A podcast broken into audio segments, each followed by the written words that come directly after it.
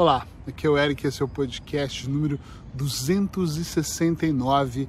Ela era escrava do seu casamento. Hoje eu quero falar um pouquinho sobre uma cliente que eu atendi que me levou uma, uma reflexão bem profunda e, enfim, quero falar sobre isso. Tem pessoas que são escravas de uma relação. E o que essa cliente me fez perceber, e o que passava sempre na minha, na minha cabeça quando eu falava com alguém era por que, que uma pessoa dentro de uma relação se torna escrava do casamento, escravo do marido, e eu já peguei poucos casos, uh, mas de ser o contrário também, homens serem escravos dessas mulheres. E quando eu falo escravo, eu quero dizer viver em relações abusivas, em relações com falta de amor, em relações com ódio, em relações com brigas, e eu queria muito entender sobre isso. E essa, esse atendimento, nós estamos já na sétima sessão, ela usou uma palavra que me fez entender muito isso. E aí me, me veio o pensamento que ela entregou a felicidade dela na mão de uma outra pessoa. Isso me fez pensar em vários setores da vida quando nós entregamos, eu vou chamar de caneta, a caneta para escrever a vida, o roteiro da sua vida, na mão de outra pessoa. É isso que nós nos tornamos escravos. Eu tenho um casamento muito bom, mas a minha caneta ela tá bem firme na minha mão e a da Paula tá bem firme na mão dela. De vez em quando ela permite que eu entre na vida dela e ajude no roteiro da vida dela e eu faço o mesmo. E às vezes nós nem pedimos muitas permissões porque nós já conhecemos um ao outro. Mas tudo aquilo que eu ou ela não gostamos, nós apagamos e reescrevemos ou não permitimos que o outro escreva. Eu acho que relação, casamento, felicidade tem muito a ver com duas coisas importantes: amor e respeito. E tem uma pitada de algo, na minha opinião, que é muito importante, que é a admiração. Eu sempre falo com os casais que são meus amigos, até alguns alunos ou clientes, quando falam de casamento, eu pergunto: você admira outra pessoa? E a pessoa, como assim admira? Esquece, já fez essa pergunta, é estranho. Admirar, eu admiro a minha mulher, eu admiro a garra dela, eu admiro como ela fala, eu admiro o trabalho dela, eu admiro como ela cuida de mim, eu admiro como ela me aguenta. Eu admiro tanta coisa nela que esse conjunto de admirações me faz bem eu amo ela. E além de amar ela, eu percebo como ela respeita os meus momentos e como eu respeito os momentos dela. Nem sempre foi assim, tá? Ela já pode ter no começo ter me desrespeitado e eu também. Quando eu falo desrespeito, não é ninguém bateu em ninguém, tá? Não é uma agressão, é respeitar mesmo o espaço. Mas nós vamos convivendo juntos e vamos amadurecendo, e vamos aprendendo, e vamos dando importância. Vamos fazendo terapia, vamos ouvindo outros clientes e aí vamos aprendendo. Quando essa cliente me falou uma série de coisas que ela fez durante anos e ela está em sofrimento com 25 anos, desculpa, 24 anos de casamento, eu olho para a situação dela e eu penso assim, caramba, como é que pode isso, não é? Como é que ela conseguiu? Cegamente ela entregou a caneta e falou para ele: faz o que você achar melhor. E ele conduziu aquilo da melhor maneira que ele, no caso deste cara, manipulador e tóxico, soube. Mas nem toda relação é tão tóxica. Tem relações que você entrega a caneta na mão da outra pessoa e outra pessoa te maltrata mas ela nem às vezes é tóxica, ela está sendo ela mesma, ou ela te deixa de lado, ou ela vive uma vida. Eu já peguei muitos casamentos onde a vida não era ruim, mas a pessoa do outro lado tinha uma expectativa maior. Puxa, eu achava que felicidade era ir para festas, era curtir a vida, era construir uma família.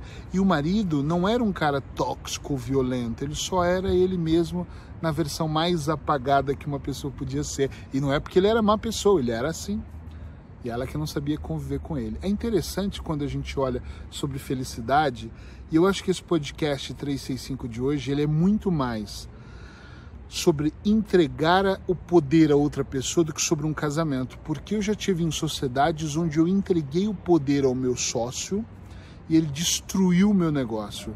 E talvez eu já tive em sociedades onde me entregaram poder absoluto e eu não conhecia de determinado setor dentro daquela empresa e eu destruí o negócio e com certeza isso já aconteceu. Eu acho que a grande solução, se você estivesse perguntando, então o que fazemos? É ter um equilíbrio.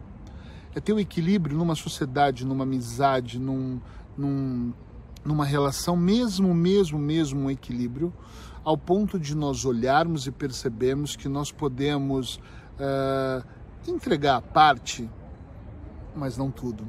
Que nós devemos confiar e melhorar a nossa, a nossa relação conosco, com nós mesmos aqui dentro, antes de confiar. Porque uma coisa, antes de confiar em outra pessoa, porque uma coisa que acontece muito é, eu acho que 90%, se não for mais, das pessoas que têm problemas nas relações, e eu estou falando de relação, pode ser no trabalho, na sociedade, mas mais relação que vem para mim, né?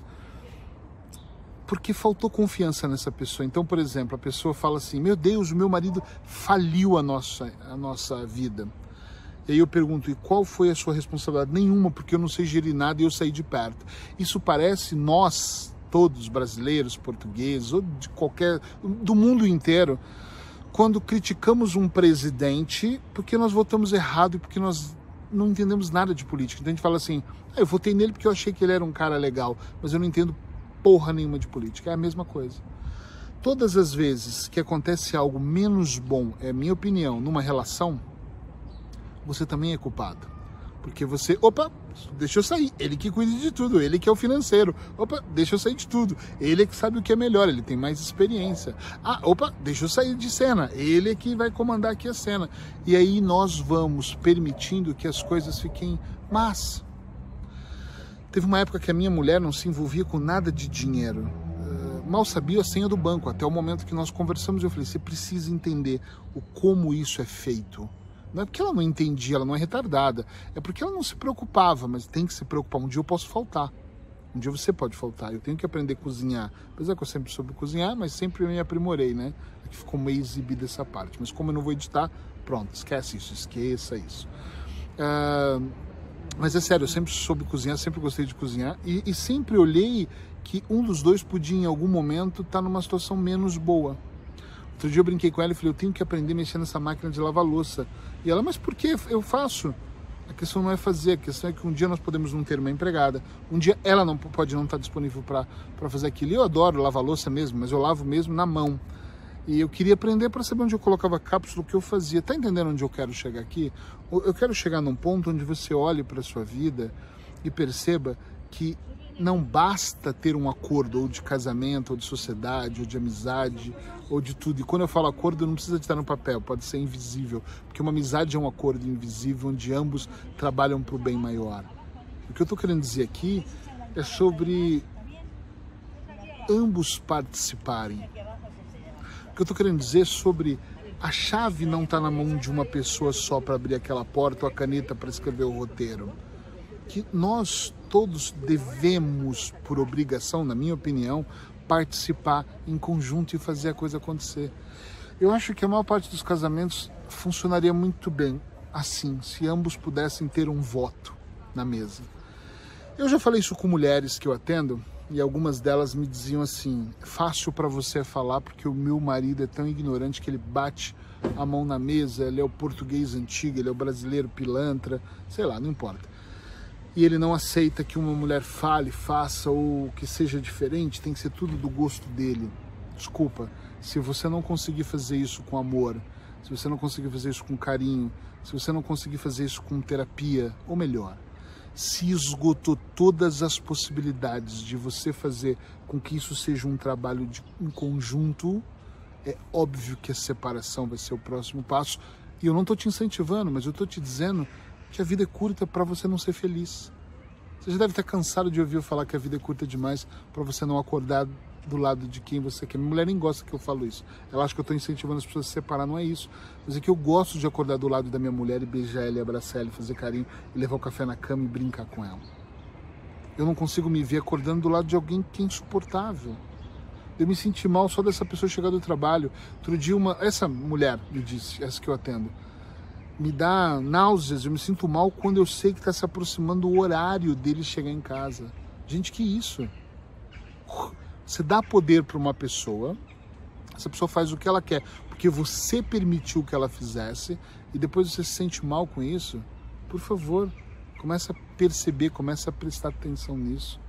Começa a observar se hum, você deveria mesmo ter dado todo esse poder. Pensa um pouco, é sobre você, é sobre a sua felicidade que se trata esse podcast de hoje. É sobre ser mais feliz, é sobre ser mais íntegro dentro dessa felicidade. É sobre, uau, eu quero mesmo estar bem comigo. Esteja bem com você a maior parte do tempo. É o que eu te recomendo. Abraços hipnóticos, fica bem. Até a próxima. Tchau, tchau.